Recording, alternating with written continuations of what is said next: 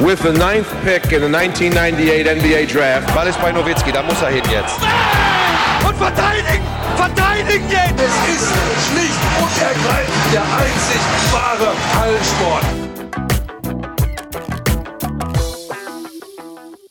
Hallo und willkommen zu einer neuen Folge von The Huddle, dem NBA-Podcast auf basketball.de. Wir beginnen heute mit unserer zweiteiligen Off-Season-Analyse, Off-Season-Fazit, insbesondere natürlich zur Free Agency und ja, das werden wir hier zu zweit ähm, absolvieren und ich begrüße einmal mehr Sven Scherer. Hallo Sven. Hallo Simon. Mein Name ist Simon Wisser. Ja, und in zwei Teilen wollen wir also, ja, ist ja schon eine Tradition, kann man sagen, machen wir jedes Jahr ähm, zwei Podcasts jeweils, äh, ja, nennen wir unsere Gewinner der Offseason und die Verlierer, ähm, wobei wir uns dabei ja auf, auf die Teams beschränken. Also wir werden jetzt nicht einzelne Spieler rauspicken, das ähm, könnt, könnte man ja auch machen, aber wir beschränken uns jetzt auf die 30 Teams. Wer sind die fünf, die unserer Meinung nach ja einen besonders guten Job gemacht haben und welche fünf ja haben eher was, was uns nicht so gefallen hat.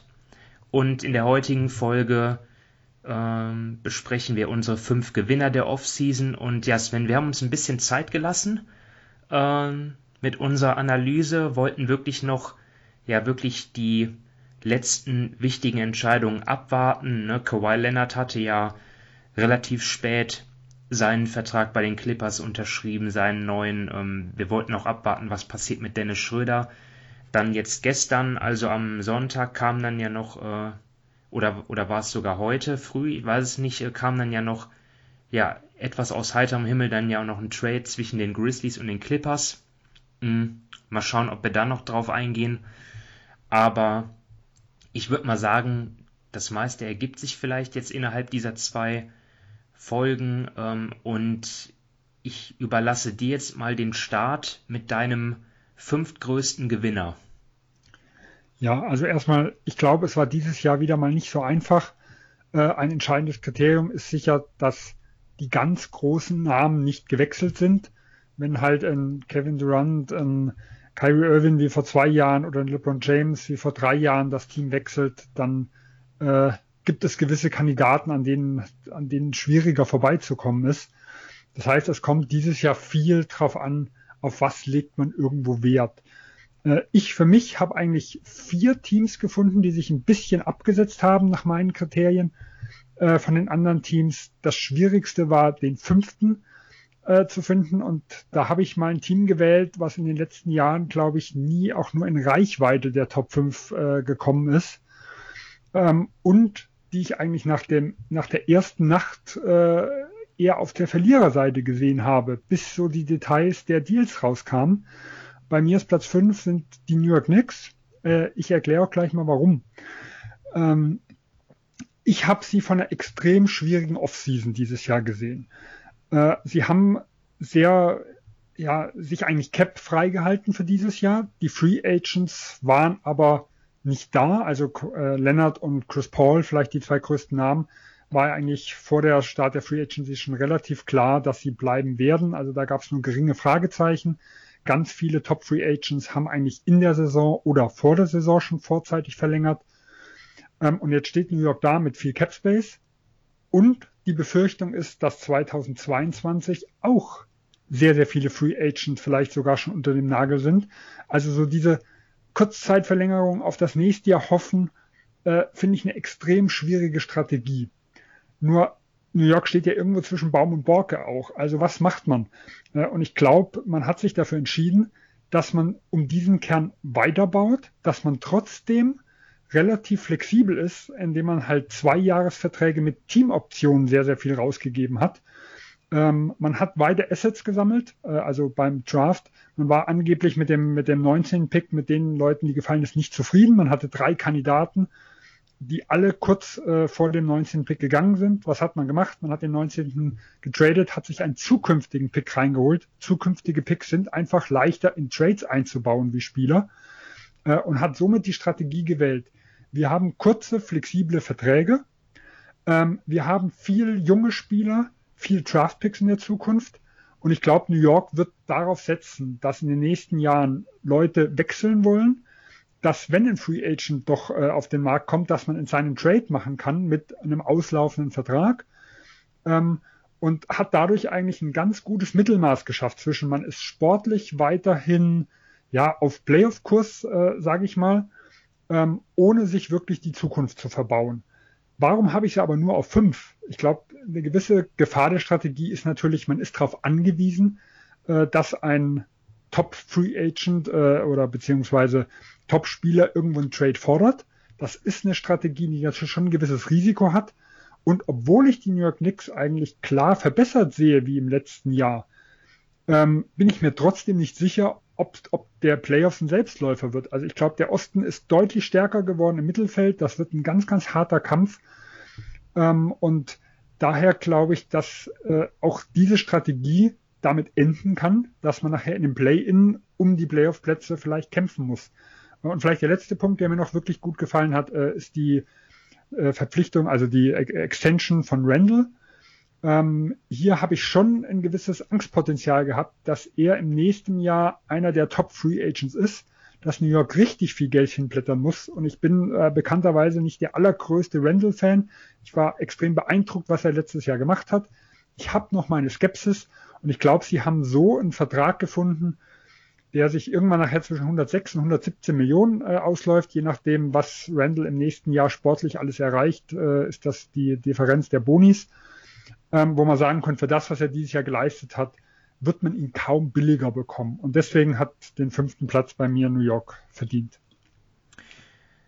Ja, ich habe die Knicks eigentlich weder als Gewinner noch Verlierer. Ich fand das eigentlich ja gut, was sie so gemacht haben. Ähm, darauf aufgebaut, was sie letzte Saison erreicht haben, die Spieler zurückgeholt. Ne? Du hast es schon gesagt, ein Star ist im Moment nicht ähm, zu haben.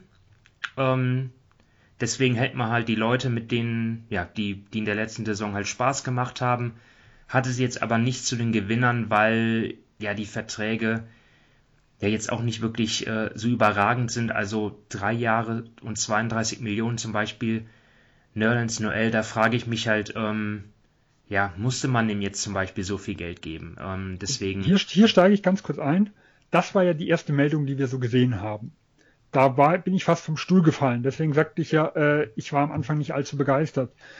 Der Vertrag sieht aber jetzt deutlich besser aus, nachdem er dann wirklich veröffentlicht wurde. Aus drei Jahren 32 wurde das letzte Jahr als Teamoption ähm, was halt unglaublich teamfreundlich ist, weil das Team kann sagen, wenn sie in, also erstmal, man hat nächstes Jahr dann auslaufenden Vertrag, man kann diesen für seinen Trade nutzen. In zwei Jahren kann man auch gucken, oh, wie sieht die Free Agency Situation aus? Also man kann sagen, man nimmt, also man, man, man entlässt ihn und äh, kriegt da quasi Cap Space frei, äh, oder man hält ihn noch mal ein Jahr, wenn man nicht weiß, was man machen muss. Und äh, es sind unlikely Bonuses dabei, also die genauen Daten dazu habe ich noch nicht gefunden, aber zumindest nach dem, was er im letzten Jahr geleistet, hätte er diese Boni nicht bekommen. Deswegen sind sie halt unlikely. Also garantiert sind gerade mal 18 Millionen von diesen 32.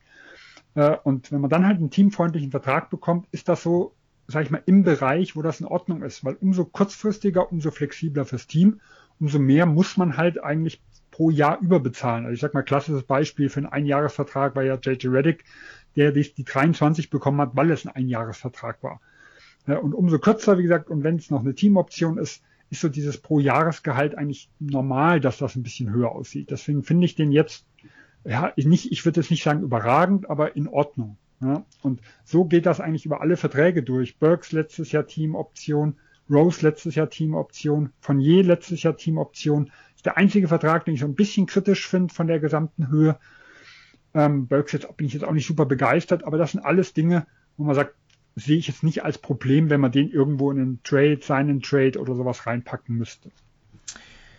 Ich habe die Chicago Bulls auf dem fünften Platz. Ähm, grundsätzlich hat mir das eigentlich gut gefallen, was sie gemacht haben. Die Verpflichtungen Lonzo Ball ähm, haben sie geholt. Äh, 84 Millionen für vier Jahre ist, denke ich, ein Deal.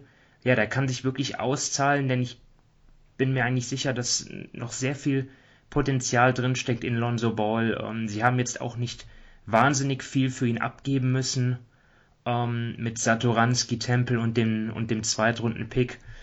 DeMar DeRozan hat dann äh, ja schon ein bisschen mehr gekostet. Äh, Thaddeus Young haben die Bulls zu den, zu den Spurs geschickt, Alfred Amino und insbesondere halt auch ähm, drei Picks, davon ein Erstrunden-Pick, der aber, ja, glaube ich, erst in vier oder fünf Jahren dann, äh, dann ähm, zu den Spurs geht. Drei Jahre 85 Millionen, ja, muss man, denke ich, machen. DeMar DeRozan immer noch ein sehr guter Spieler. Da kann man jetzt nicht sagen, man hat ihn überbezahlt. Alex Caruso wird ihnen helfen. Ähm, ja, ich habe die Bulls jetzt allerdings auch nur auf Platz 5, weil das ist natürlich alles unter Vorbehalt. Chicago macht das ja auch, um ja, Zach Levine zu überzeugen, ja, dass, dass ähm, er langfristig mit den Bulls äh, Erfolg haben und ähm, ja, um Titel mitspielen kann. Und ob das gewährleistet sein wird, da bin ich mir halt eben noch nicht sicher. Man hat jetzt halt insgesamt wirklich ja auch, auch einige Picks abgegeben. Wenn man jetzt auch noch den Vucevic-Trade damit reinnimmt, dann haben sie, glaube ich, drei Erstrunden-Picks jetzt abgegeben. Aber ob's, ob sie jetzt dann wirklich da den großen Wurf schaffen, das weiß ich halt noch nicht. Und deswegen ist das auch ein bisschen unter Vorbehalt. Auch ja, weil ich einfach, ähm, ja, alle anderen Teams, also beim fünften Netz, da hat mich jetzt keins so überzeugt, deswegen habe ich jetzt die Bulls einfach mit reingenommen. Ja, also ich kann deine Wahl absolut verstehen. Ähm, die, die, Bulls sind so für mich ein bisschen das Gegenstück zu den New York Knicks. Nach der ersten Nacht war ich mir sicher, ähm, sie gehören da rein. Äh, die zweite Nacht, der DeRozan-Deal, der ist für mich persönlich ist einer der zwei Deals, sage ich mal, wenn ich jetzt Off-Season, Free Agency zusammennehme, den ich äh, als Top-Favorit auf meinen schlechtesten Deal des Jahres irgendwo hab. Okay. Weil ich finde ihn hm. schon überbezahlt. Also gerade wenn man die Kombi nimmt aus Gehalt und was sie abgeben mussten. Ähm, weil Seth Young war, für, war ja im letzten Jahr, ich glaube, ich habe noch vier oder fünf äh, äh, in meinem. Ja, sie haben viel abgegeben, das meinte ich genau, ja auch. Also den, genau, den Vertrag an sich finde ich ist gar nicht so schlecht. Also es ist ja immer noch ein produktiver Spieler. Also ja, ich, ich bin halt, ich habe halt meine Probleme ein bisschen mit DeRozan, was, wenn es nachher wirklich Richtung Playoffs geht. Ja. Ähm, aber ich, ich glaube, die Liga sieht ihn besser wie ich. Das muss man so ganz klar sagen. Äh, und ich glaube auch nicht, dass Chicago das einzige Team ist, was DeRozan etwas höher äh, äh, einschätzt. Äh, und diese, dieses Argument, es gab keine Bieter, warum hat Chicago so viel bezahlt? das finde ich recht kritisch, weil ja, die Liga hatte kein Cap Space, äh, aber Chicago auch nicht. Also seinen Trade gibt es immer und es gab ja auch Gerüchte, dass zum Beispiel New York für Fournier oder DeRozan geboten hat und die Gesamtsituation zum Beispiel bei Fournier wohl besser passte. Äh, und viele Deals, das haben wir ja auch festgestellt, werden vor der Free Agency ausgehandelt. Ähm, also dass es keine Mitbieter für DeRozan gab, äh, ist eher spekulativ, wie dass man das jetzt wirklich irgendwie belegen kann. Ja, auf jeden Fall, wie gesagt, der Gesamtdeal hat mir jetzt The Rosen weniger gefallen. Also die, die 85-3 war ich kein Fan von. Äh, Seth Young war, wie gesagt, für mich einer der besten sechsten Männer der Liga letztes Jahr und dann noch ein Pick. Oh, Finde find ich sehr, sehr grenzwertig. Ähm, ich habe sie trotzdem nicht weit hinter meinen Top 5. Äh, also mir gefällt die Gesamtrichtung nicht. Das ist aber eine persönliche Meinung, weil ich sehe halt irgendwo äh, es extrem schwierig an, aus dem Team richtig was rauszuholen ich bin natürlich auch kein riesiger Zach Levine-Fan. Also wenn es wirklich das, was sie jetzt machen, äh, dazu braucht, um Levine dann im nächsten Jahr fürs Maximalgehalt auch noch irgendwo zu halten, dann bin ich jetzt kein Fan von dem gesamten Weg. Äh, ich glaube, in Chicago hat man aber ganz klar gesehen, also das geht ja schon mit dem Vucevic äh, die los, dass man nun mal ein kompetitives Team eher schätzt, wie das Ceiling äh, jetzt wirklich ja auf Meisterschaften irgendwo zu gehen. Und wenn man das halt als Maßstab nimmt, dann haben die Chicago Bulls insgesamt schon einiges richtig gemacht. Man hat so drei Borderline All-Stars irgendwo mit drin, äh, weil DeRozan hatte ich auch äh, im, sag ich mal, im größeren Kreis der All-Stars äh, schon mit drin. Also was gerade was reguläre Saison geht. Ich habe halt eher mein Problem mit ihm, wenn es Richtung Playoffs geht. Ähm, man ist ein Team, was selbst einen Ausfall von Levine, was im letzten Jahr hatte, jetzt besser abfangen können, weil dann ist ein DeRozan natürlich extrem wichtig. Äh, DeRozan hat plötzlich viel Shooting um sich, das hatte er die letzten Jahre eigentlich nie. Äh, wie gesagt, Ball, Caruso, die Deals fand ich sehr, sehr gut. Äh, das hat mir insgesamt äh, gut gefallen. Und ich glaube, für das, was Chicago machen will, würde ich sagen, da haben sie insgesamt äh, einen ganz guten Job irgendwo gemacht. Und deswegen, das ist ja irgendwo auch Maßstab, muss man ja auch sehen. Also dieses äh, Championship oder Bust, um es mal ganz extrem zu sagen, äh, das sollte ja auch nicht für alle Teams Maßstab sein. Äh, und von dem her habe ich sie auch, ich habe sie nachher auf Platz 8 geschoben, aber auch in dem Bereich, dass ich ihn, wenn ich jetzt benoten müsste, hätte ich sie, sag ich mal, im selben Notencluster, sag ich mal, ungefähr wie die New York Knicks mit drin. Also sie waren einer der Streichkandidaten, äh, die ich da schon in Erwägung gezogen hatte. Aber du hast ja gesagt, dass du vier Teams hast, die sich schon abgesetzt haben zum Rest. Ähm, wer ist denn bei dir auf Platz 4? Ja, bei mir auf 4 äh, auch ein eher überraschendes Team für mich, weil die letzten Episoden, wenn wir über die gesprochen haben, äh, da gab es eher Häme von unserer Seite. Das sind die Washington Wizards. Was die gemacht haben, hat mir extrem gut gefallen. Das Team war einfach absolut eingefahren. Wir haben gesehen im letzten Jahr, äh, sie sind in Anführungsstrichen all in gegangen, also sie haben einen Draft-Pick geopfert, äh, um John Wall loszuwerden, um Russell Westbrook reinzuholen. Ähm, sie haben die Playoffs geschafft, gerade so als Achter. Äh, ich fand diese Saison jetzt nicht wirklich extrem vielversprechend für die Zukunft. Also ich habe da jetzt kein wirkliches Upside gesehen. Und von der Flexibilität her war das Team eine Katastrophe, um es mal so auszudrücken. Die zwei Verträge sind halt richtig dick. Äh, Biel, wenn sie ihn halten können, wird im nächsten Jahr dann noch mehr verdienen. Da gab es kein Vor und kein Zurück. Jetzt hat man aus Westbrook quasi ja vier Spieler äh, im Endeffekt gemacht. Äh, in Dinwiddie, der sicher nicht auf Westbrooks Niveau ist individuell, der vom Fit her aber aus meiner Sicht sofern gesund. Wir wissen natürlich nicht, wie fit er jetzt nach seiner langen Verletzungspause ist. Ähm, äh, sag ich mal, wenn man fit und Talent kombiniert, dann sehe ich ihn gar nicht so weit hinter Russell Westbrook äh, mit Bradley Beal. Ähm, und dann hat man halt noch drei Spieler bekommen mit Harrell, Kuzma und KCP ja, die einfach die Tiefe, was Washingtons äh, Problem im letzten Jahr waren, doch deutlich besser äh, löst und mit denen man auch, ja, mit denen man auch besser dealen kann. Also ein, ein Vertrag wie den von Westbrook äh, zu vertraden, ist immens schwierig. Selbst wenn du ein Team findest, was sagt, oh ja, das ist genau den Spieler, den ich brauche. Das sind ja meisten Teams, die wie die Los Angeles Lakers irgendwo im Win-Now-Modus irgendwo sind. Ja, aber die müssen erstmal paar 30 Millionen Gehalt was sie nicht brauchen, also was auch nicht für ihre, äh, für ihre Titelambitionen irgendwo wichtig ist, irgendwo zusammenkratzen. Und das ist jetzt viel einfacher. Harrell auslaufender Vertrag mit gut 10 Millionen. Äh, dann hast du wieder ein KCP mit, mit 13, 14 Millionen so in der Richtung. Äh, da kannst du auch weitere Deals viel leichter einfädeln, wie mit so einem Mammutvertrag. Und deswegen fand ich es wirklich gut, was Washington gemacht hat. Und selbst wenn Biel gehen sollte, äh, lässt sich das Team auch deutlich leichter umstellen wie wenn man dann noch Westbrook quasi zwei Jahre hätte.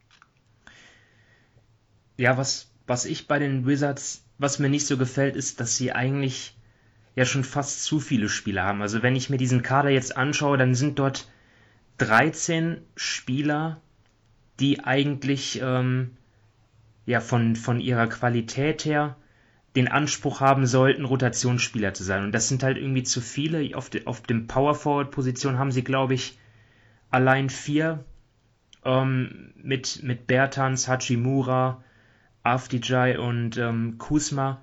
Und ich, ich weiß einfach, also ich weiß nicht, ich mag das nicht. Ich, ich bin so, ich mag das, wenn ein Team äh, ja so 10, 11 Leute hat und ähm, klar ist, da hat jeder so seine Rolle und ähm, füllt die aus. Und bei diesem Team ja, weiß ich einfach nicht, ähm, ja, wie, sie, wie, wie das dann auf dem Feld aussieht mit der Rotation, ob dort nicht dann auch Unruhe aufkommt, wenn dann, wenn dann welche nicht spielen.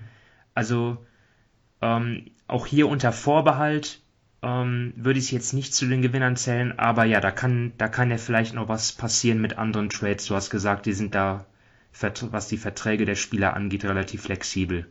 Aber genau. jetzt so hat es mich noch, hat's, hat's mich nicht so überzeugt, dass ich sage, okay, die müssen jetzt unter die Top 5. Ähm, Deswegen habe ich jetzt auf Platz 4 stattdessen ähm, die Charlotte Hornets und das ist einfach so, ja, ich war schon in der vergangenen Saison, ja, habe ich das etwas positiver beurteilt als ähm, die meisten und finde auch jetzt, dass sie ihren Weg mit diesem Umbruch eigentlich ja wirklich gut weiterführen. Devonte Graham, ich mag ihn zwar sehr als Spieler, aber in der vergangenen Saison dann doch ja ein bisschen enttäuschend auch gewesen, dass sie ihn jetzt abgegeben haben nach New Orleans per Sign and Trade. Ähm, fand ich jetzt ähm, unter dem Aspekt, dass sie ja auch noch einen, einen Draft-Pick erste Runde ähm, zurückbekommen haben, fand ich das okay. Denn sie haben ja im, im Draft ähm, James Booknight geholt und das soll ja laut Draft- und College-Experten wirklich jemand sein, wo, ja, dort haben ja viele gesagt, ja, die, die Hornets haben dort wirklich ähm, einen guten Fang gemacht und auch Glück gehabt, dass der so tief gefallen ist. Ähm, ja, also von daher, Ke Kelly Oubre ist neu dabei, Kai Jones auch, auch im Draft. Also, ja, also ich finde einfach, dass, ähm, ja, mir, mir gefällt einfach diese Richtung, die diese Franchise einschlägt. Ja, also ich fand, äh, war auch sehr positiv überrascht von Charlotte. Ähm, für mich gab es einen Grund, sie, sag mal, ich habe sie nicht im, eher, im engeren Kreis mit drin. Das liegt aber an meiner Philosophie, dass ich den Draft zwar schon ein bisschen mit einbeziehe, also nicht welche Spieler sie jetzt wirklich holen, sondern einfach, ob die allgemeine Meinung ist, dass es ein, ein Reach ist, äh, dass, er zu, dass sie den zu hoch oder zu tief genommen haben. Für die Spieler selber, da kenne ich mich nicht genug aus. Ähm, was das angeht, äh, hat Charlotte, glaube ich, einen tollen Job gemacht. Äh, Book Knight, wie gesagt, war ja so ab sechs in der Diskussion äh, und auch ein Kai, ein Kai Jones wurde ja teilweise an elf, also an dem ursprünglichen Charlotte-Pick äh, schon in gewissen Mock-Drafts gesehen. Aber diese Draft gibt halt für mich nur, in, sag ich mal, einen Pluspunkt in die eine oder die andere Richtung. Ähm, und was, was ansonsten passiert ist, fand ich insgesamt gut, hat mich jetzt aber nicht überzeugt, um sie nach vorne zu nehmen, wenn ich halt, wie gesagt, die Draft nur ganz, ganz gering bewerte. Ah ja, jetzt haben wir schon jetzt haben wir schon vier verschiedene Teams genannt und sind nicht mal in den Top 3. Also das ist ja schon glaub, ich könnte mir vorstellen, das nächste hast du auch mit drin. Ah, mal sehen. Ich lasse mich mal überraschen. Ähm, ja, mach mal weiter. Ja, also an drei äh, habe ich die Miami Heat. Ähm, hier habe ich mich, also ich habe mich nicht ganz leicht getan. Es war für mich klar, dass sie zu den Gewinnern der Offseason gehören. Ähm, sie sind eigentlich das Team, was am meisten bewegt hat aus meiner Sicht. Also das einzige Team, was nicht vorher äh, zumindest nach dem letztjährigen Auftritt nicht. Nach dem vorletztigen kann man natürlich ein bisschen anders argumentieren, aber nach dem letztjährigen nicht zu den erweiterten Contenderkreis gehören, die es in der Offseason geschafft haben, dass sie da vielleicht wieder reingehören, ans, vielleicht ans untere Teil, so eher in die Geheimfavoriten ähm. Ähm, aber dort haben sie sich mit rein äh, äh, katapultiert. Das heißt, es gibt auch durchaus Gründe, sie vielleicht sogar noch weiter nach oben bis Richtung äh, Platz eins irgendwo zu schieben, wenn man rein die, ja, die Verbesserung der Offseason bewertet. Ähm, konnte ich nicht, weil A, äh, sie sind dafür natürlich schon ein immenses Risiko eingegangen. Jimmy Butlers Extension war für mich schon klar, dass sowas irgendwo passiert, hat aber ein immenses Risiko, wenn man halt einfach mal sieht, was, was er schon alles auf dem Buckel hat in welchem Alter er irgendwo ist und was sein Shooting angeht, weil auf Shooting wird er sich im Alter nicht verlassen können. Auch ein Kylori ist nicht der Jüngste. Äh, auch hier ist man ein großes Risiko eingegangen.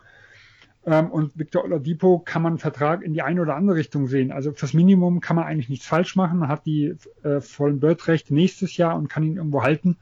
Äh, kann aber auch gut sein, dass er verletzungsbedingt die gesamte Saison aussetzt. Also äh, kann man in alle Richtungen interpretieren. Äh, während ich Duncan Robinson zum Beispiel äh, als Deal, den fand ich eigentlich vollkommen in Ordnung. Äh, und dass man Tucker abgeworben hat von einem der großen Konkurrenten äh, aus Milwaukee, äh, war für mich auch ein, ein super Deal. Also hier geht es halt darum, ich glaube, über die nächsten zwei Jahre hat man die Ausgangssituation deutlich verbessert. Langfristig sehe ich das Ganze ein bisschen kritischer. Und daher bin ich, obwohl ich jetzt für die nächste Saison sie als, als Sieger sehen würde, bin ich jetzt in der gesamten Offseason, habe ich schon ein gewisses Minus, reicht für mich aber für Platz 3. Ja, da haben wir jetzt schon meinen Platz 1. Also ich habe Miami als ja, meinen größten Offseason-Gewinner, weil ähm, ja, die, ähm, ja, die Fragezeichen, die du ansprichst, ähm, was ist mit Jimmy Butler in ein, zwei, drei Jahren, das ist sicherlich berechtigt, aber Das kann ich jetzt hier ehrlich gesagt nicht beurteilen und will ich auch nicht äh, in meine Bewertung mit einbeziehen, weil ich es halt nicht weiß. Ähm, erinnern wir uns Chris Paul, den bei dem sagen wir auch schon seit vielen Jahren, dass der alt ist und ist trotzdem noch sehr gut. Ähm, wir sprechen ja, ich spreche ja über Risiken, nicht über Gewissheit. Ja.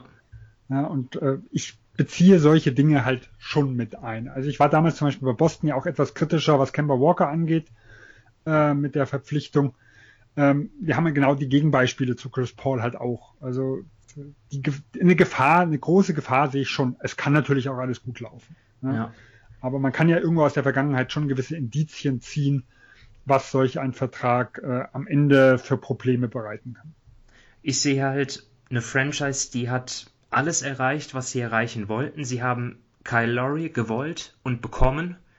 Sie haben PJ Tucker bekommen aus Milwaukee, dort ein sehr wichtiger Spieler gewesen in den Playoffs auf dem Weg zum Titel.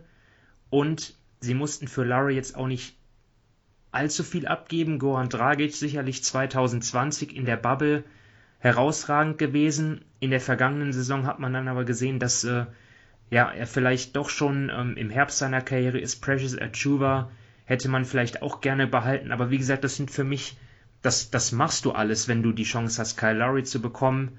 Ähm, Duncan Robinson, äh, die Verlängerung natürlich auch großartig für die Heat, weil er als Schütze einfach perfekt reinpasst.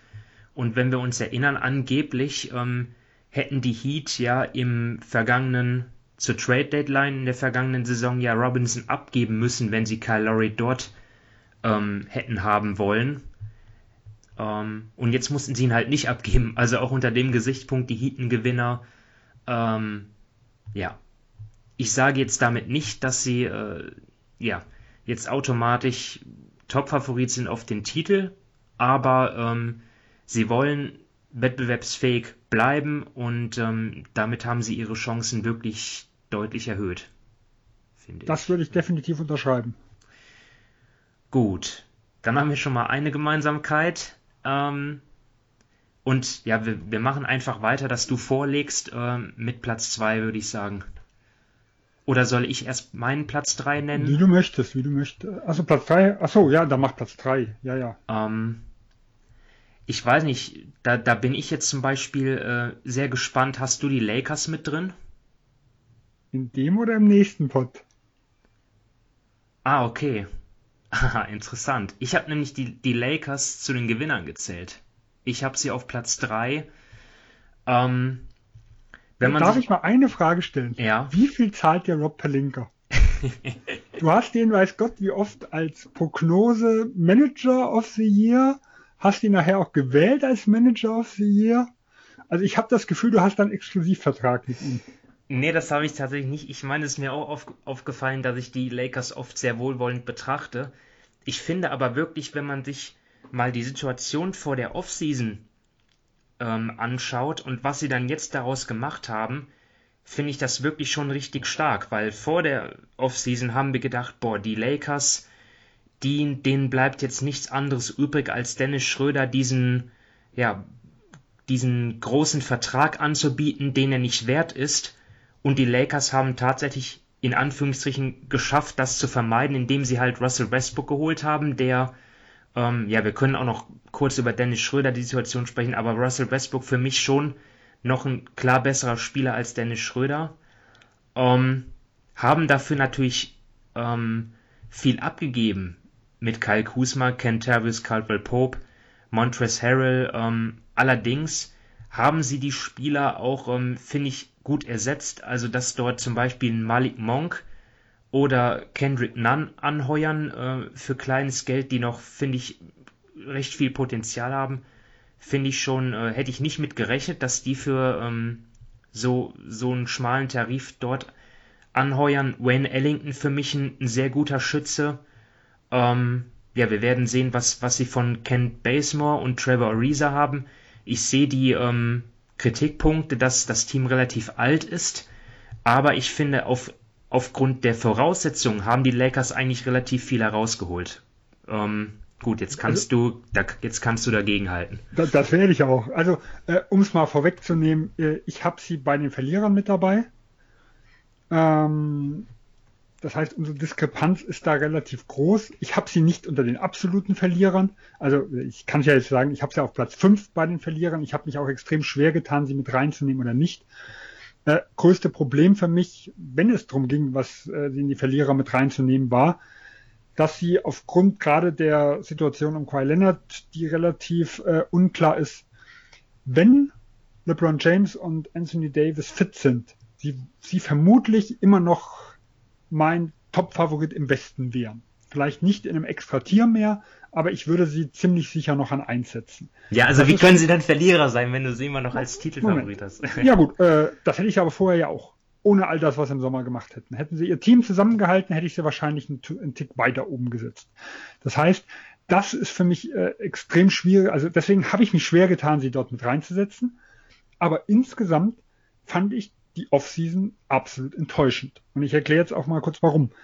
Ähm, was du ansprichst, was sie nach dem Westbrook-Deal noch rausgeholt haben, das ist alles vollkommen in Ordnung. Aber hier sind wir genau in demselben Problem oder in, der, in derselben Diskrepanz, was wir letztes Jahr schon hatten, ähm, wo, wo ihr sie ja auf eins oder zwei hattet und ich sie knapp außerhalb der Top 5 äh, bei den Gewinnern. Ähm, ich habe das erwartet. Weil LA hat Spielzeit zu vergeben. LA ist die interessanteste, äh, der interessanteste Markt äh, in der gesamten Liga für Free Agents. Äh, in LA wohnen mehr NBA-Spieler in der, in der Offseason wie in allen anderen Städten. Sie sind ein Titelfavorit. Ja, natürlich gehen die Leute dahin. Das war für mich absolut gar keine Frage, dass die für ein Minimum gute Leute holen würden. So wie im letzten Jahr wir gesehen haben, dass die, sich die Top-Buyout-Kandidaten mit Griffin, mit Lamarcus Aldridge äh, viel für Brooklyn äh, entschieden haben. Dass also Brooklyn ein gutes, breites Team aufstellen konnte, obwohl sie viel Tiefe für einen Superstar abgegeben haben. Das heißt, die Grundstrategie, viel aufzugeben, um sich einen Topspieler zu holen, an der habe ich bei, mit der habe ich überhaupt kein Problem, äh, weil LA kann diese Dinge abfangen. Äh, mein Problem ist eine ganz andere Richtung. Erstmal, ich bewerte das Große entscheidender wie die Kleinigkeiten. Die Kleinigkeiten sind nachher diese Deals. Und das Große war halt der Westbrook-Deal. Ähm, wenn Westbrook der Westbrook von 2016, 17 von seiner MVP-Saison wäre, äh, würde ich da nichts mal sagen, weil irgendwie bekommt man, also ich finde den Fit katastrophal, das, das äh, muss ich schon dazu sagen, aber irgendwie bekommt man das hin, Talent zusammenzuschweißen. Ähm, aber er ist es nicht mehr. Also für mich ist er eine super, äh, äh, eine super Akquisition für die Regular Season, weil man hat schon in Washington gesehen, ein Russell Westbrook in Topform und das muss man auch nochmal äh, in ganz klare Anführungsstrichen äh, setzen, weil wenn er so nicht mal bei 100 Prozent ist, haben wir letztes Jahr im Bubble, also vorletztes Jahr, wenn man es genau nehmen will, im Bubble gesehen, dass er ein ganz großer Minusspieler war. Wir haben am Anfang der letzten Saison gesehen, dass er ein dicker Minusspieler war. Und erst als er wieder so zu seiner Normalform kam und das Team auf ihn zugeschnitten wurde, also mehr auf ihn wie auf Beal. Und das ist genau dasselbe, was ein Jahr vor in Houston passiert ist. Westbrook schlecht gestartet, man hat auf ihn das Team fokussiert, Capella getradet, Harden mehr Offball gespielt, Harden hatte seine schwächste Phase, äh, auch in der, in der gesamten Zeit. Dann ist Russell Westbrook explodiert. Das kann ich mir in der regulären Saison sehr gut vorstellen. Man hat dadurch vielleicht mehr Möglichkeiten, ähm, die äh, LeBron James quasi zu entlasten, ihm nicht mehr das ganze Ballhandling aufzustülpen, dass er ein bisschen weniger Minuten bekommt, äh, sehe ich vollkommen. Nur wenn ich einen Titelfavorit haben will, dann gucke ich auf die Playoffs. Und was will ich sehen in den Playoffs, äh, wenn das Team um den Titel mitspielt? Das ist, dass der Fokus der Offense ganz klar um das Duo LeBron James und Anthony Davis liegt. Was brauche ich nebendran? Eigentlich Defender und Shooter. Shooter haben sie einige geholt. Äh, welche, die beides können, sieht ganz, ganz mager aus. Äh, und Russell Westbrook ist eigentlich keines von beiden. Also ich frage mich wirklich, wie es in kritischen Situationen, in engen Spielen, wie das funktionieren soll. Die Lakers haben, der, also haben selber komplett von ihm weggeholfen in der Serie äh, im Bubble quasi gegen Houston. Das heißt, sie haben ihn als äh, ja als Schwachstelle der Offensive, um es mal sozusagen ausgemacht, ähm, und haben quasi selber ihn ja als Non-Shooter in der Hinsicht behandelt. Äh, er hat auch nie sein Spiel so umstellen können, dass er quasi so der, der dritte Mann äh, an sich ist. Er ist halt momentan aus meiner Sicht eher der erste Mann von einem, von einem Team, was so knapp um die Playoffs spielt. Aber er ist eine absolute Fehlbesetzung, also zumindest das, was wir die letzten Jahre gesehen haben. Und das sind ja schon in verschiedenen Teams äh, mit gewesen. Ist er eine Fehlbesetzung als dritte, als drittes äh, Star quasi äh, in einem Team, wo die ersten und zweiten eigentlich perfekt äh, harmonieren und wo es eigentlich die richtigen Rollenspieler drumherum braucht. Und man hat auch in Cleveland gesehen, was LeBron James um sich herum braucht, um ein erfolgreiches Team irgendwo zu machen. Und Russell Westbrook passt für mich da einfach nicht rein. Also ich finde das extrem schwierig äh, irgendwo zu sehen. Und der einzige, äh, das einzige Positive, was ich sehen kann, wenn ein Russell Westbrook dem Team wirklich helfen kann, wäre, wenn LeBron James nicht mehr der Alte wäre. Nur dann sehe ich die Lakers auch nicht mehr auf Platz eins. Also dann haben wir, äh, finde ich, insgesamt extrem kritisch. Äh, und deswegen bin ich ganz ehrlich, ich bin überzeugt, es hätte bessere Optionen gegeben, auch wenn Russ Westbrook vielleicht der beste Spieler ist, von all denen, die man hätte bekommen können. Aber wenn man einfach das Team zusammengehalten hätte und geguckt, was macht man vielleicht, kriegt man für Harrell und diesen Erstrunden-Pick 2020 irgendwo was, äh, oder halt um Kusma und den Erstrunden-Pick 2022. Ich glaube, es hätte bessere Optionen gegeben für die Playoffs. Und das ist, wie gesagt, für mich so der Fokus von einem Titelteam. Wie das, äh, wie der Russell Westbrook Deal. Und deswegen kann ich, kann ich dem Team keine gute Note geben. Und wie gesagt, deswegen habe ich mich auch dafür entschieden, sie dann doch auf Platz 5, weil sie ein Contender sind und weil sie wahrscheinlich sogar der Favorit im Westen sind, wenn Lennart nicht fit zurückkommt. Äh, aber sie hätten besser sein können. Davon bin ich absolut überzeugt. Gut, ich sehe die Sache mit Westbrook ein bisschen optimistischer. Ich denke mal, dass daran liegt jetzt hier unsere große Diskrepanz, denke ich. Ähm, und ja, dennoch bin ich davon überzeugt, dass was jetzt den drittbesten Spieler angeht, dass sich die Lakers dort verbessert haben. Äh, vielleicht auch ja eine Möglichkeit, um auf Dennis Schröder mal zu kommen, ich finde die Häme, die dort über ihn ausgeschüttet wurde, ja, wirklich daneben. Ähm, ich denke, das hat er nicht verdient. Ähm, gleichzeitig bin ich jetzt auch nicht jemand, der sagt, boah, der, der Dennis Schröder, der tut mir aber jetzt richtig leid und so, weil ich meine, es war seine Entscheidung, den Deal abzulehnen. Ähm, ich wäre sicherlich nicht einer derjenigen gewesen, der gesagt hätte, nee, lehn die 84 Millionen ab, du bekommst im Sommer wirklich ähm, ja, was Besseres. Er hat dort auf sich gesetzt, es ist nicht aufgegangen, ähm, er hat jetzt eine neue Chance in Boston, sich zu beweisen und dann ja vielleicht in im kommenden Jahr dann nochmal einen, einen großen langfristigen Vertrag zu unterschreiben. Das wird man sehen, ähm, aber auf jeden Fall glaube ich, sind die Lakers jetzt so besser dran, als wenn sie Schröder, ja, sage ich jetzt mal 100 Millionen oder so für vier Jahre gegeben hätten. Gut, äh, jetzt kann man aber auch sagen, hätten sie das denn jetzt wirklich müssen, wenn man den Markt gesehen hat? Also wenn er für 5,9 Millionen in Boston unterschreibt, es hätte ihm vielleicht, wäre ihm vielleicht ein Zacken aus der Krone gefallen, aber vielleicht hätte die LA wirklich einen teamfreundlichen Deal jetzt hinbekommen können, nachdem wie die gesamte Offseason gelaufen ist. Ich, ich weiß ja auch nicht, was dort abgelaufen ist zwischen ja, Schröder und den Lakers. Ich sag ja nur, ob also, da vielleicht das, auch Bitterkeit mit drin ist von Seiten der Lakers, ich weiß es nicht. Äh, kann wie gesagt gut sein, äh, will ich jetzt auch nicht ausschließen. Äh, ich will nur sagen, also ich glaube, aus Lakers Sicht hätte das in verschiedene Richtungen ausgehen können und es hätte auch positiv ausgehen können. Ansonsten gebe ich dir vollkommen recht. Ich glaube, Häme finde ich Quatsch. Warum, äh, warum sollte ich Häme gegenüber einem Spieler haben, sag ich mal, den ich, den ich nicht kenne, was das angeht? Die haben alle ihr Geld verdient, wenn irgendein Team es ihm gibt. Äh, freue ich mich für den Spieler, wenn es nicht unbedingt überbezahlt ist und mein Team ist. Ne? ähm, Mitleid habe ich auch nicht, weil ich glaube, wir hatten es ja analysiert, wo, wo er es abgelehnt hatte. Ich fand das Risiko zu groß, was er eingegangen ist. Ich habe das Upside nicht gesehen, das Downside schon. Äh, und wir haben jetzt im Sommer eigentlich gesehen, äh, es gibt kaum Spieler, die Verträge in der Größenordnung bekommen haben, die Dennis Schröder abgelehnt hat. Äh, und es gibt äh, vielleicht, ich glaube, zwei oder drei wirklich, wo wir sagen können, wir reden von einem, wo es in die 100 Millionen ging. Und ich glaube, in diese Richtung 100 Millionen plus hätte es ja gehen müssen, damit man das Risiko äh, auf sich nimmt. Also wenn hätte er jetzt 88 für 4 bekommen statt 84 4. Ja, es geht ja nicht dann, nur ums Geld, was, was er sonst noch einstecken musste. Ne? Er konnte deswegen nicht nach Olympia.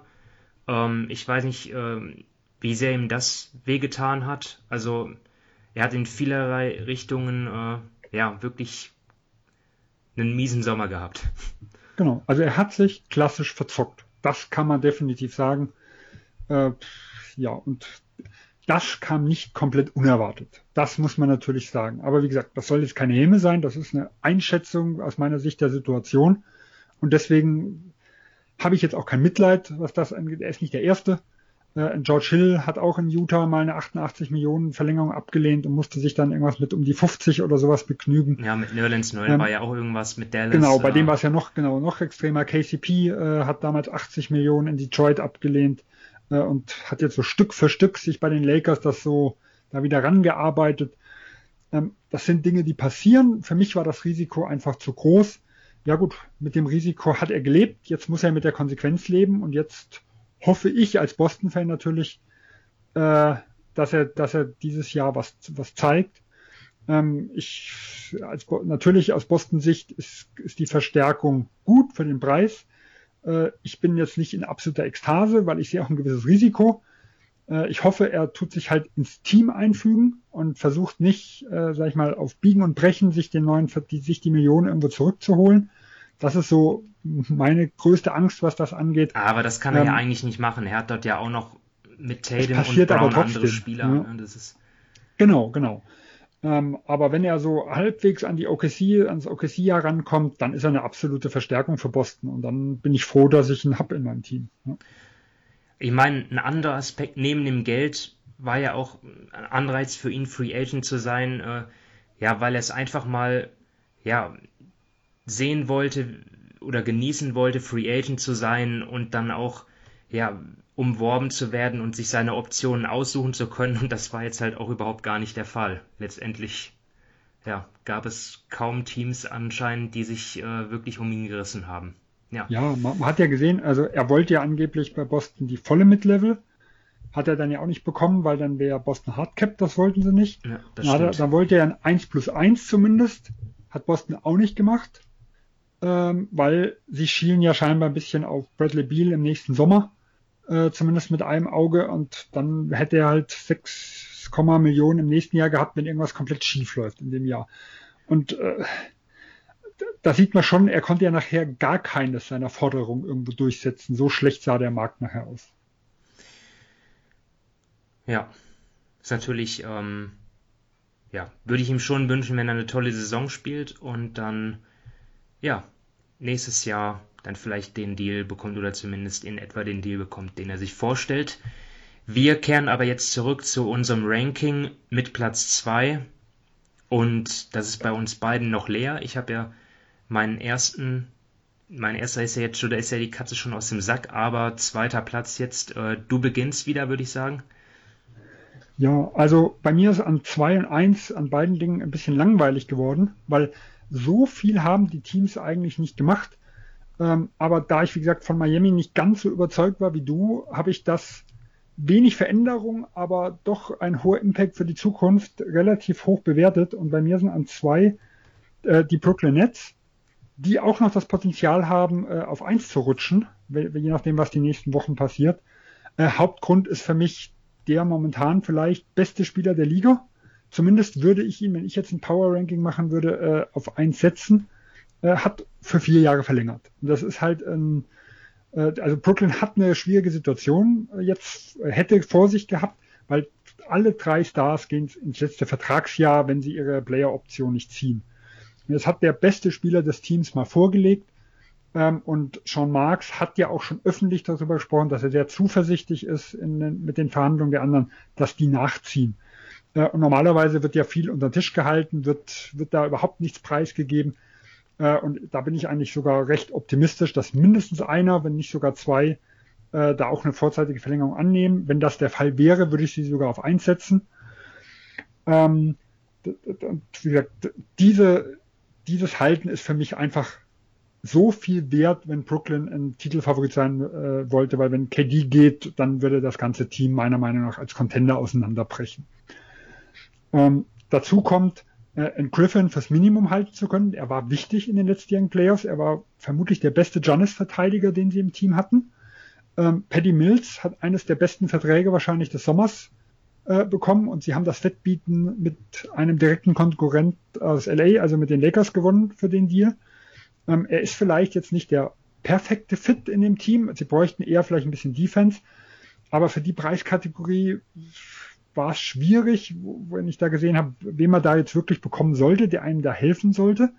Und Paddy Mills ist halt gerade, äh, wenn ein Kyrie Irvin, der sehr verletzungsanfällig ist, da finde ich einen extrem guten Ersatz. Äh, und auch für den Playoffs, er ist halt wirklich ein sechster Mann, den man mal reinschmeißen kann. Äh, und wir haben letzten Jahr gesehen durch die Ausfälle, wie plötzlich die Firepower weggebrochen ist und wie alles KD machen musste. Also finde ich Paddy Mills einfach da eine sehr, sehr gute Verstärkung. Äh, und ein Punkt noch, den ich gar nicht unwichtig finde. Der beste KD-Verteidiger des vielleicht höchstbesten Konkurrenten im Osten äh, mit PJ Tucker ist nicht mehr in Milwaukee. Äh, und auch das ist nicht ganz zu unterschätzen. Und deswegen habe ich die Brooklyn Nets trotz, obwohl sie nur Kleinigkeiten gemacht hatten, äh, bei mir auf Platz zwei gesetzt. Ich hatte jetzt die Brooklyn Nets hier noch tatsächlich als sechstes Team mit drauf und habe mich nicht getraut, sie mit reinzunehmen, weil sie eben nicht so viel gemacht haben.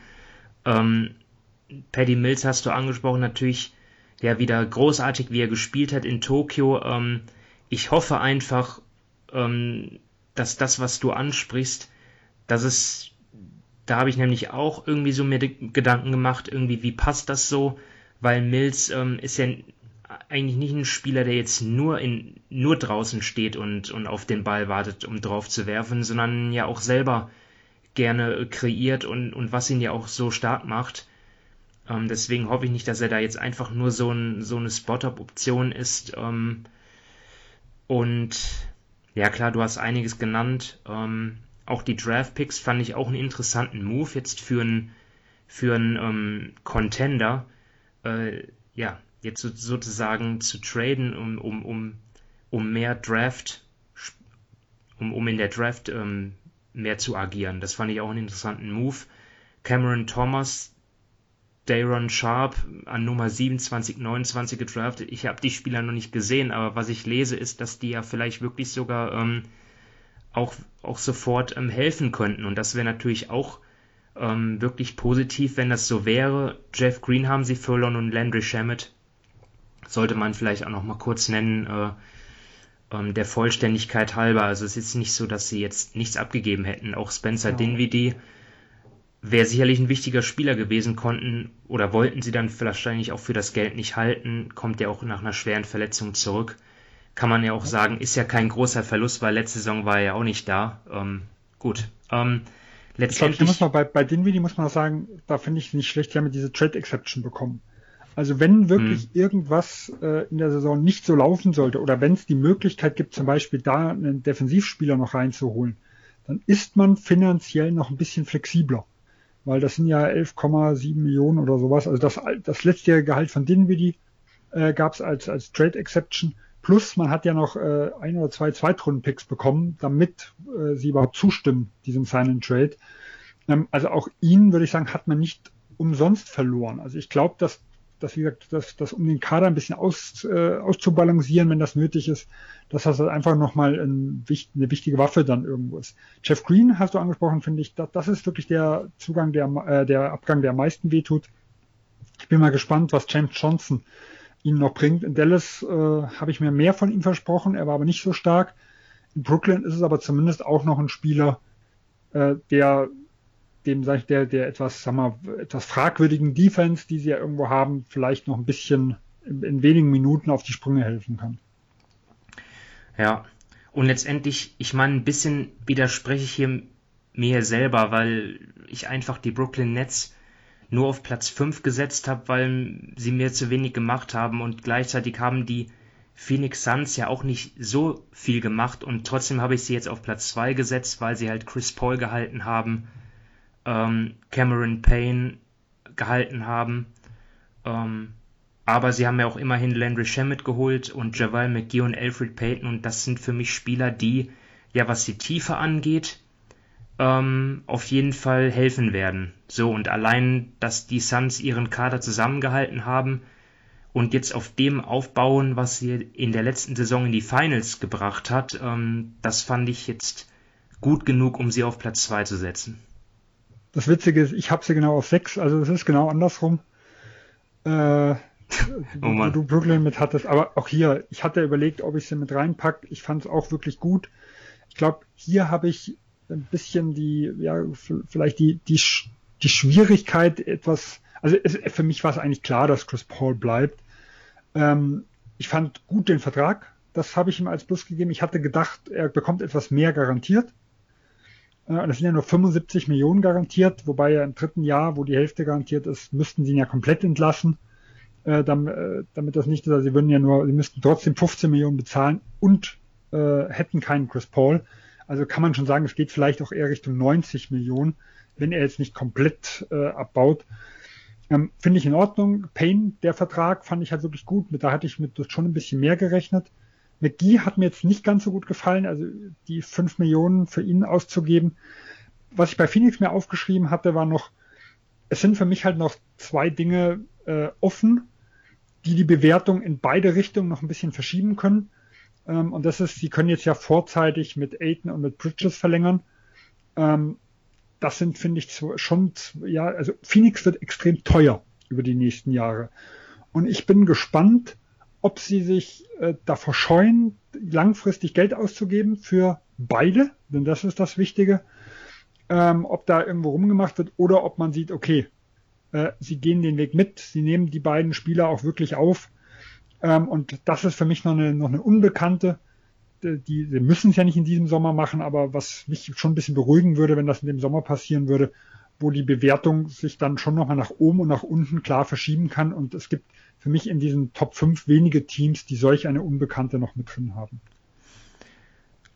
Gut, dann bedeutet das ja, dass dein Platz 1, dein größter Gewinner gar nicht in meiner Liste auftaucht und da packt mich ja jetzt schon die Angst, da ist mir ja wohl irgendetwas komplett entgangen. Ähm, ich bin einfach langweilig. Das, das ist der Punkt ganz oben. Äh, auch hier okay. wieder dieselbe Begründung wie bei den Brooklyn Nets. Ähm, das Team hatte eigentlich kaum was gemacht, aber es war trotzdem eine aus meiner Sicht nahezu perfekte Offseason. Ähm, Platz eins haben die Los Angeles Clippers bei mir. Ah. Äh, okay. Äh, weil sie haben Kawhi Leonard für die maximal möglichen Jahre äh, eigentlich gehalten. Also es hätte wäre noch die Möglichkeit gewesen, theoretisch er opt-in und tut dann nochmal gleichzeitig im Sommer eine vorzeitige Extension über zusätzlich vier Jahre zu unterschreiben. Äh, aber nachdem er ausgeobt ist, war es eigentlich das maximal Mögliche. Alle haben befürchtet, es gibt einen 1 plus 1 Deal äh, und er unterschreibt nächstes Jahr, wenn es gut läuft, seine fünf Jahre äh, wenn es dumm läuft, verdient er ein Jahr Geld, spielt vielleicht gar keine Minute in dem Jahr, verletzungsbedingt, und geht im nächsten Jahr, nachdem er halt 40 Millionen abkassiert hat. Ohne, wie gesagt, für die Clippers auflaufen zu können.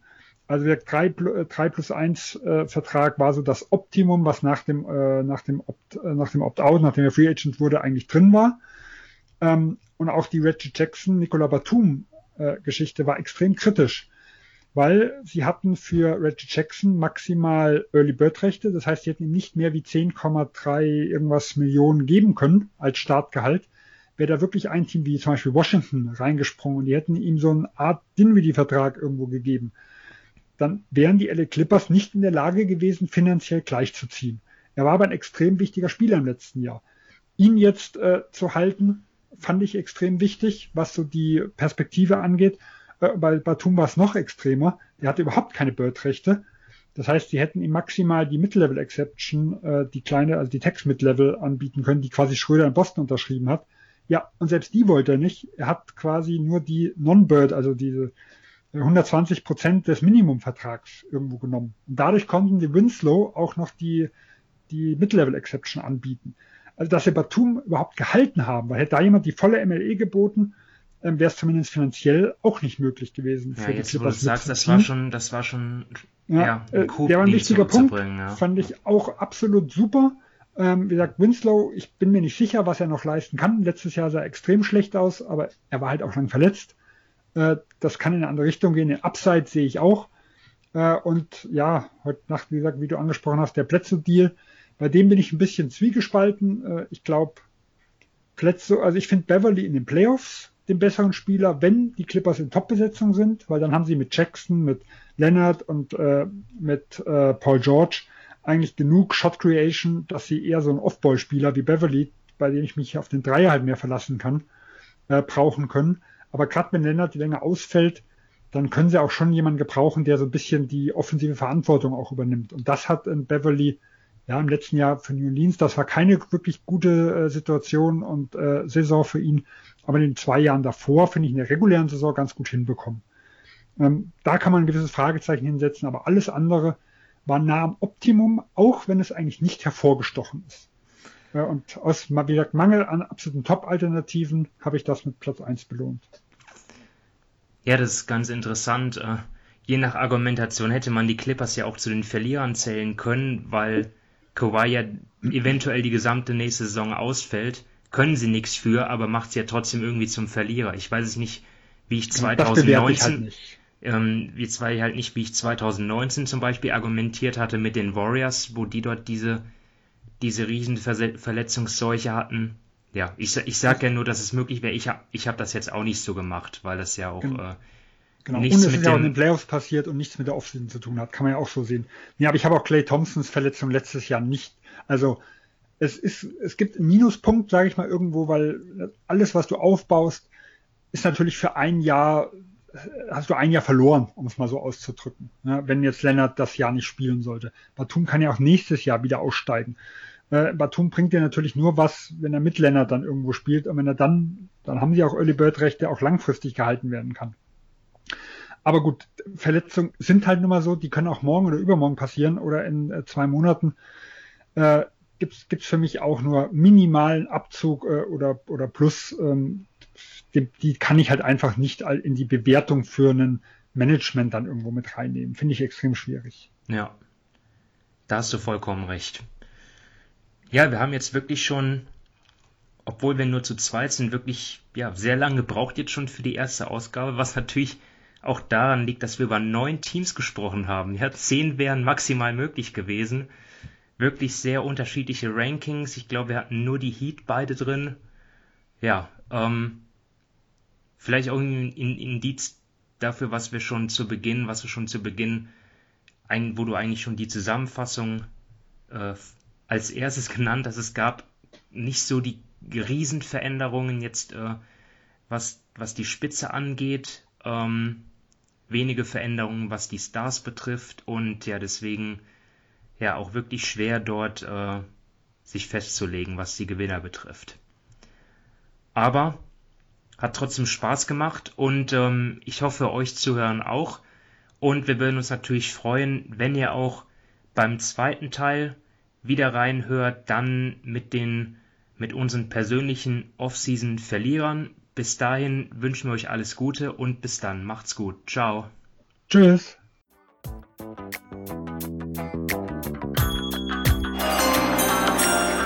With the ninth pick in the 1998 NBA Draft, Ballis bei Nowitzki, da muss er hin jetzt. Und verteidigen! Verteidigen jetzt! Es ist schlicht und ergreifend der einzig wahre Hallensport.